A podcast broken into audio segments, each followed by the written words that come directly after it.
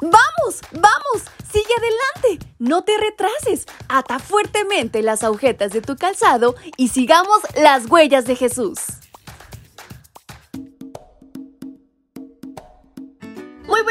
Pequeños y grandes, ¿cómo están en esta mañana? Su amiga Fabi les acompaña y les da la más cordial bienvenida a este su devocional para menores y adolescentes. Y en este nuestro maravilloso sábado hay una gran reflexión por aprender. ¿Quieren saber de qué se trata? Pues vamos, acompáñenme. Y esta lleva por título El cinto. Así como uno se aprieta el cinturón alrededor de la cintura, Así tuve a todo el pueblo de Israel y a todo el pueblo de Judá muy unidos a mí, para que fueran mi pueblo y dieran a conocer mi nombre, y fueran mi honor y mi gloria. Pero no me obedecieron. Yo el Señor lo afirmo. Libro de Jeremías capítulo 13, versículo 11. Para reforzar el mensaje, el profeta no se limitó a las palabras, sino que representó lo que Dios le dijo. El ideal divino para Israel era que fuera como un cinto. Un cinto se caracteriza porque se ciña el cuerpo de la persona, pero el pueblo no cumplió con esa característica de unirse al Señor. Es pensar que Dios nos quiere llevar tan cerca de Él como un cinto. En la primera visión que tuvo Juan en el Apocalipsis, se ve a Jesús caminando entre candelabros. Cada uno representa una iglesia y lo vemos vestido así.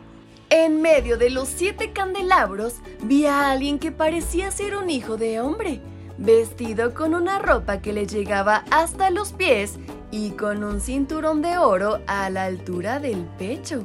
Apocalipsis 1.13. Nosotros somos el cinto. No somos un cinto cualquiera, sino uno de oro. Somos un tesoro muy especial para Él. Así nos considera el Señor. En la ilustración, Dios le indicó al profeta que colocar el cinto en la grieta de una roca para que se echara a perder. Ese cinto podrido mostraba la condición de la nación. Esa imagen transmitió mejor el mensaje que cualquier discurso. Lo más decepcionante para el Señor es que cuando Judá tuvo problemas, no se ciñeron a él en búsqueda de ayuda, sino que les pidieron ayuda a las naciones vecinas, Egipto y Asiria. Y con esa ayuda humana aprendían de la idolatría de esas naciones y como consecuencia la imitaron cada día se alejaban más de Dios. La misma advertencia es hoy para nosotros. Confiar en las personas en lugar de confiar en la palabra de Dios solo nos alejará del Señor. Lo más inteligente es vivir tan cerca de Él como el cinturón a la cintura. No existe nadie más confiable que nuestro Dios. Así que ya escuchaste el consejo. En cualquier circunstancia o situación que llegue a tu vida, acude al Señor, porque Él está presto para ayudarte. Y con estas palabras en mente es como nos despedimos de nuestra reflexión. Su amiga Fabi les envía un fuerte y muy cariñoso abrazo hasta donde quiera que se encuentren. Hasta pronto.